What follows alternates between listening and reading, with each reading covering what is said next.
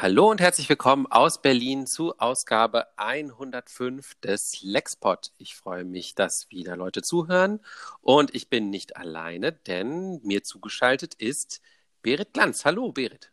Hallo. Möchtest du dich vielleicht ganz kurz vorstellen? Ähm, ja, ich bin ähm, Schriftstellerin und Literaturwissenschaftlerin. Ich glaube, das reicht, oder? Mehr. Äh, ja, ich denke schon. genau. Äh, letztes Jahr haben wir, äh, äh, habe ich hier im, äh, im Lexpod auch mit Lukas Pawenschik deinen Debütroman besprochen, Pixeltänzer. Aber ich habe dich heute aus einem ganz anderen Anlass eingeladen, weil ich äh, gerade das auch immer interessant finde, nicht immer nur über die ganz äh, eindeutigen Sachen mit den Leuten zu sprechen. Und zwar ähm, hast du ein paar Tweets geschrieben und dann daraus auch einen Blogpost gemacht auf äh, 54books.de oder sagt ihr 54books.de? Wir sagen tatsächlich 54, aber ich weiß eigentlich auch nicht genau, wie, wieso. Ich muss mal Tillmann fragen, der das gegründet hat. Also. Also je, je, jedenfalls geht es da um die äh, Netflix-Spielshow äh, Floor is Lava. Und ähm, ähm, am letzten Wochenende habe ich mit einer Freundin darüber gesprochen, dass ich, ähm, dass ich dich interviewen werde. Und dann hat sie gesagt, also ich verstehe das nicht. Dafür gucke ich doch nicht Netflix, um den gleichen Quatsch zu sehen, den ich auch im Fernsehen sehen kann. ähm, Deswegen wäre meine Eröffnungsfrage sozusagen, warum ähm, die Sendung deiner Meinung nach trotzdem jetzt gerade so gut passt, dass du drüber schreiben wolltest. Es ist tatsächlich ein bisschen schwierig, ähm, weil ich, ich gucke gar nicht so viel Fernsehen. Von daher kann ich jetzt gar nicht sagen, ob das jetzt exakt das ist, was auch gerade im Fernsehen läuft. Es ist natürlich eine Game Show, ne? da gibt es Vorläufer und da gibt es Vergleiche und so weiter. Also das ist sicherlich, das erfindet gerade nicht das Rad neu. Ähm, was die Serie aber ziemlich gut tut, ist, ähm, eine sehr konstruktive und positive Atmosphäre zu erzeugen, obwohl ja die Prämisse, dass da Leute in Lava fallen und dann raus aus dem Spiel sind, eigentlich ziemlich gruselig ist. Aber ähm, wenn man es dann schaut, macht es tatsächlich ziemlich viel Spaß. Was genau macht denn Spaß daran? Naja, also die, die Frage ist natürlich, was genau daran Spaß macht, ist wahrscheinlich bei vielen Leuten unterschiedlich, aber es scheint sehr vielen Leuten Spaß zu machen, weil ähm, es sehr viel Resonanz gerade in den englischsprachigen Social Media erzeugt hat. Ne? Ähm, ich habe den Verdacht, also einmal ist das natürlich alles irgendwie, also man kann das mimifizieren bis zum Tode, also da Stills aus dieser aus diesen Shows sind halt einfach teilweise wahnsinnig witzig, weil die Charaktere so gut gecastet sind. Ich glaube, mhm. da ist Netflix ziemlich fit. Ähm, für mich persönlich, ich finde die ganze Prämisse, dass halt Erwachsene gemeinsam spielen, der Boden ist Lava und dann eben auch so wahnsinnig dramatisch, überdramatisch reagieren, wenn dann jemand in diesem orangenen Schleim versinkt, der halt die Lava ist, ähm, finde ich irgendwie wahnsinnig positiv. Also deswegen gefällt es mir tatsächlich ziemlich gut und mir gefällt auch, dass durch die Art und Weise, wie die Serie gemacht ist, also dass keine konkurrierenden Teams in, in, diesem, in dieser Spielfläche sind, ähm, dass ein sehr wenig Fokus darauf legt, wer am besten ist oder wer am schnellsten. Und es gibt, man beobachtet eben halt diese Teams und die bewegen sich dann über Hindernisse in diesem Parcours, wo eben der Boden Lava ist, was irgendein orangener Schleim ist. Und ähm, die verhalten sich dabei wahlweise sehr konstruktiv oder eben nicht. Und tatsächlich die Teams, die sich sehr konstruktiv verhalten, sind generell erfolgreicher. Das hm. gefällt mir irgendwie. Ich, ich mochte diesen Aspekt, den du ähm, angesprochen hast, dass, dass auch alle sozusagen dieses Spiel mitspielen. Also, dass es ja wirklich eigentlich so ein, so ein Kinderspiel ist, auch was, was man kennt, ne? dass man sagt, äh, man darf den Boden nicht berühren in der eigenen Wohnung und deswegen springt man dann irgendwie von der Couch auf den Sessel, äh, auf den Tisch oder irgendwie sowas.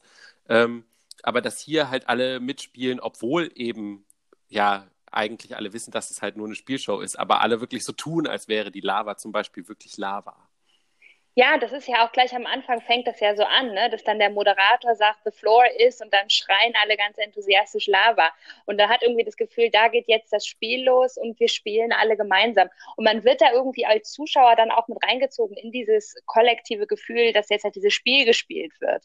Das ist, ähm, in, oder das ist, glaube ich, das, weswegen es einem so konstruktiv vorkommt. Und ich habe den Verdacht, dass ich mit diesem, das war ja zunächst erstmal irgendwie eine rein emotionale Reaktion auf diese Serie. Ich habe die halt geschaut mit meinen großen Kindern und es hat uns irgendwie Spaß gemacht, weil es halt auch einfach sehr bescheuert ist. Ne? Also die ganze mhm. Prämisse und was die dann da auch machen, das ist alles total überdreht.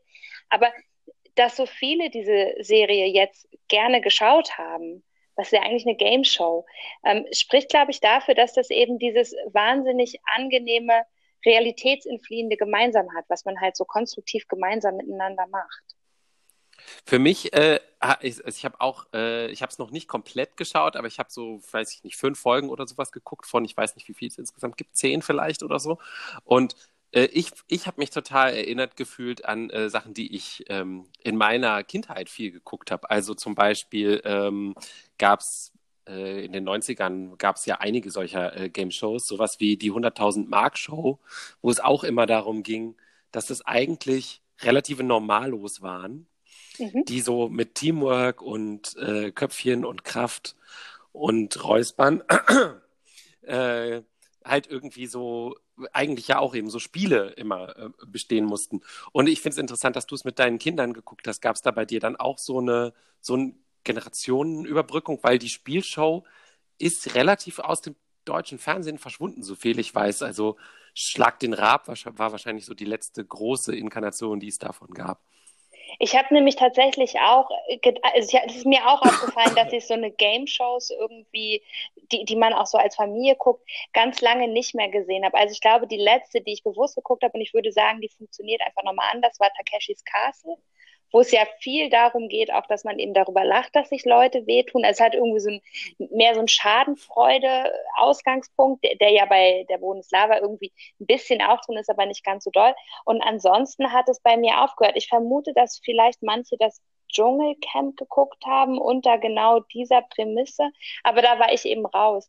Und für mich ist tatsächlich also dieses ähm, recht familienfreundliche, ziemlich angenehm. Und es, also es gibt ja, es gibt ja auf Netflix, die fangen ja jetzt gerade an, im großen Stil diese Game-Shows zu machen. Ne? Circle habe ich irgendwie gesehen, aber noch nicht angefangen zu gucken. Ähm, scheint also irgendein Bedürfnis zu erfüllen jetzt gerade, dass Leute eben gezwungenermaßen gemeinsam in ihrer Wohnung hängen und es gibt eben nicht unendlich viele Bildschirme und man einigt sich dann auf irgendwas und das ist irgendwie was, worauf man sich gut einigen kann. Sind halt solche Spielshows tatsächlich. Oder wahlweise Kochshows. Ich glaube, das ist das andere große Ding. Ne? du hattest noch ähm, irgendwie viele liebevolle Details in, in der Gestaltung ähm, dieser Parcours äh, auch entdeckt. Das ist, glaube ich, der Appeal, den diese Serie tatsächlich hat, dass man ja ähm, als Erwachsener anders darauf guckt als als Kind. Ne? Als Kind ist man dann irgendwie sofort dabei und baut das in, irgendwie in der Wohnung nach und spielt es dann auch ganz doll.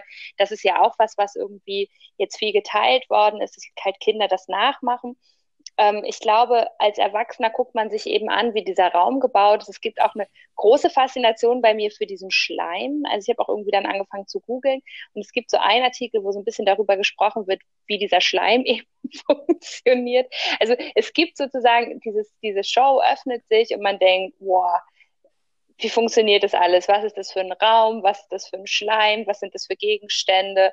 Ähm, also man hat irgendwie plötzlich sehr, sehr viele Fragen. Wie funktionieren da diese Lavafontänen?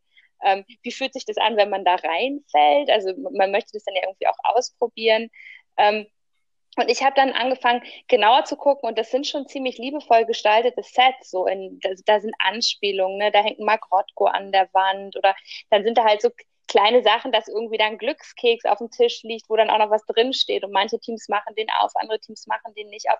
Ist, dadurch macht es dann Spaß, das zu schauen. Das ist nicht immer ganz problemfrei. Also manche von den, von den Sets, weil die spielen ja mit so einer Indiana Jones Ästhetik, finde ich ein bisschen schwierig. Ähm, also da gibt es so eins, das ist wie so ein Großwildjäger Arbeitszimmer, da bin ich so ein bisschen skeptisch, ob das so gut geklappt hat oder ob was da eigentlich für Diskurse so bedient werden. Aber insgesamt ist da auf jeden Fall sehr, sehr viel Arbeit reingegangen, offensichtlich. Mhm. Interessant finde ich auch, ähm, dass sich diese Detailverliebtheit ähm, äh, noch woanders ähm, widerspiegelt, nämlich wir hatten äh, kurz auf Twitter darüber geschrieben, dass der Kommentar schon teilweise sehr anstrengend ist. Ne? Also der, der Kommentator hat auch eine Stimme, die finde ich, also der englischsprachige zumindest, der, äh, die so ein bisschen an, also äh, ja irgendwie auf so einer Tonhöhe, äh, finde ich, ist, die, die sehr anstrengend so fürs Gehör ist. Und außerdem ist sie wie immer in diesen Spielshows wahnsinnig redundant. Also es werden immer wieder Dinge ähm, wiederholt und, und, und nochmal erklärt, so funktioniert das jetzt und das müssen sie jetzt an der Stelle machen und so, dass man irgendwann denkt, so ja, das weiß ich doch jetzt alles. Aber beim genaueren Hinhören, als ich dann wusste, wir würden drüber reden, ist mir aufgefallen, dass es halt gleichzeitig aber bis oben hin voll ist mit allen Karlauern, die man sich vorstellen kann. Ja, also, extrem. also die Teams sind ja immer irgendwie durch irgendwas zusammengeschlossen. Also die sind meistens Leute, die zusammen ähm, entweder in der Freizeit irgendwie ein Hobby teilen, was weiß ich, zusammen Karaoke singen oder äh, Jugendfreizeiten zusammen organisieren oder, ähm, oder es sind Leute, die äh, den gleichen Beruf haben und zusammen arbeiten oder sowas.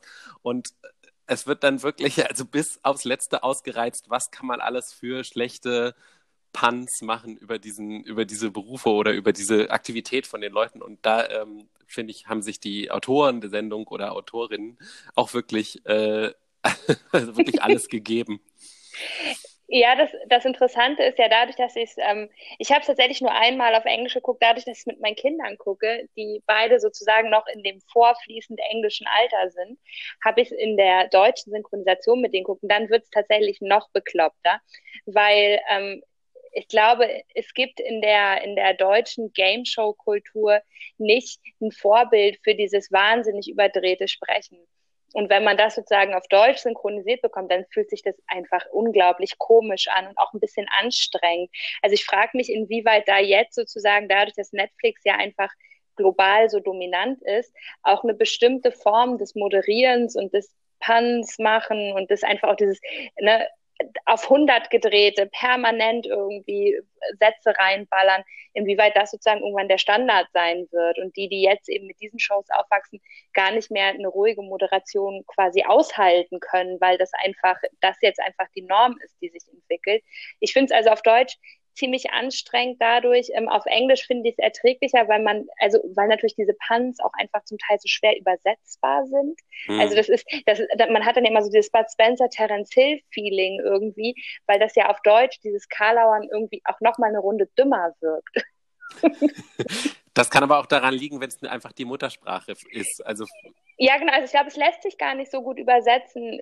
Also und ich fand es in der, in der englischen ähm, Variante fand ich es erträglicher, aber immer noch anstrengend.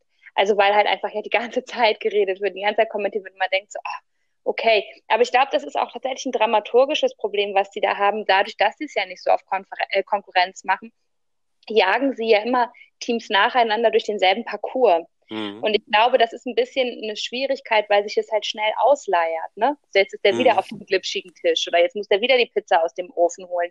Und das versuchen die halt irgendwie oft zu setten, indem die halt ganz, ganz viel reden. Man merkt auch in den späteren Folgen, die nach der fünften kommt es irgendwann, dass sie auch so Experimente machen mit dem Schnitt und dass man merkt, sie überlegen, wie funktioniert es eigentlich am besten, dass man Spannung aufrechterhält, wenn man eigentlich nacheinander Teams durch den gleichen Parcours jagt.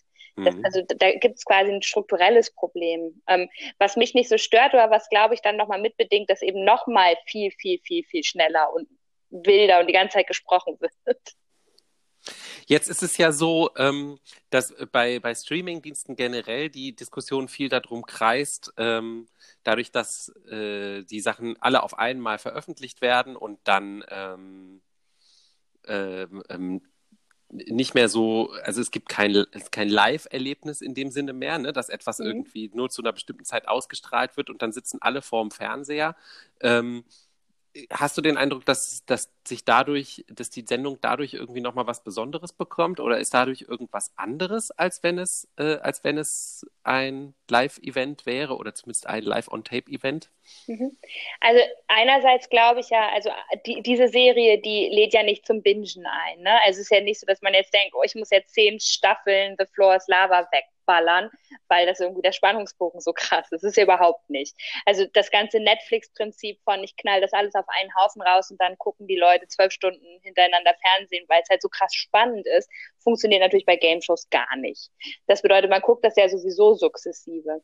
Und indem man das aber sukzessive guckt, glaube ich, passiert was Interessantes, weil man fängt ja an, so nach Folge zwei denkt man, naja, jetzt google ich mal, was das für ein Schleim ist. Und dann kommt, kommt man von einem ins nächste und ich glaube, dadurch entwickelt sich eben zu dieser Serie diese ähm, Resonanz in Social Media ganz toll.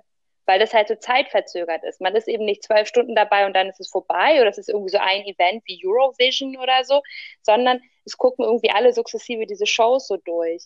Ähm, und also dadurch kam es mir eine Zeit lang plötzlich eben immer irgendwie in den Feed, vor allem über diese Stills, weil die halt so wahnsinnig gut gecastet haben. Also die, da sind halt einfach auch lustige Leute, die in diesen Raum gehen, die halt interessante Dinge sagen, so wie halt diese drei italienischen eineiigen Zwillinge irgendwie mit so US-amerikanischen ähm, Tanktops, die dann halt irgendwie der eine sagt halt, hast du aufgehört zu trainieren und der andere sagt, ja, ich war, I was sad. Ähm, was natürlich irgendwie, das sind halt so Absurditäten und wenn man dann halt so ähm, Stills aus diesem, äh, aus dieser Show sieht, wo eben nur diese Aussagen, dann hat das halt schon so eine ganz absurde Stimmung, dass da eben erwachsene Menschen über irgendwie Lava, spritzender Lava hängen und dann so existenzialistische Sachen sagen. Und das passt dann natürlich irgendwie total in die Zeit rein. Dass man eben denkt, ja, wir hängen halt auf einer glitschigen Welt und um uns herum ist gerade Lava. Vielleicht passt es deswegen aus. Also, also auf jeden Fall, das lässt sich wahnsinnig gut zu Memes umbauen, diese Show. Und ich glaube, das ist ein Teil der Resonanz, beruht eben auch darauf. Alles klar. Ähm, dann hoffe ich, dass äh, die Leute, die uns jetzt zugehört haben, vielleicht ähm, Lust haben, sich das auch mal anzugucken ähm, auf, auf, auf der Basis. Und äh, dann wirst du aber noch nicht entlassen, denn ähm, meine Gäste äh, dürfen immer noch am Ende einen äh, Song empfehlen, den sie gerade gerne hören. Den würde ich auch von dir gerne abfragen. Mhm. Das ist total lustig, weil du hast es geschrieben und ich dachte, naja, jetzt muss ich hier irgendwie sowas ganz, ganz Distinktives sagen, irgendein Lied, was irgendwie, wo ich dann zeigen kann, dass ich einen sehr guten Geschmack habe. Tatsächlich ist das Lied, was ich momentan seit zwei Tagen rauf und runter höre, Staying Alive von den Bee Gees. Und es liegt daran, dass ich mir diesen Clip mit diesen tanzenden Ziegen angeguckt habe auf Twitter. Und da tanzen diese Ziegen, also die wackeln irgendwie immer die Ohren, irgendwas wackelt da immer so zu Staying Alive. Und seitdem hänge ich irgendwie in dieser Bee Gees Zeitschleife drin und höre einfach auch nichts anderes als dieses Lied. Also von daher, das wäre das Lied. Ähm, also, Finde ich, ist ein super Klassiker, der immer geht. Äh, und außerdem hat man ihn dann gerade im Ohr, wenn man jemanden wiederbeleben muss oder so zum Beispiel. Ja, genau. Das ist doch dann ja, auch gut. Als ich das gehört habe, war ich auch mit dem Lied. Das, das, das ist der Rhythmus, den man braucht, ne, für Reanimation. Ganz Ach, genau. Toll. Ja. das, das, ich noch Public Service gemacht. Super, vielen, vielen Dank, Berit, äh, dass du dir die Zeit genommen hast, mit mir ähm, über eine Quatsch-Game-Show auf Netflix zu sprechen. Ähm, wer äh, mehr über dich erfahren will, glaube ich, braucht einfach deinen Namen nur zu googeln. Auf Twitter bist du ähm, Berit Miriam und ich finde, du bist da ähm, jemand, dem man da auf jeden Fall folgen sollte. Und äh, also, danke nochmal, dass du dabei warst. Ja, danke dir. Und äh, allen, die zugehört haben, wünsche ich wie immer noch einen schönen Tag.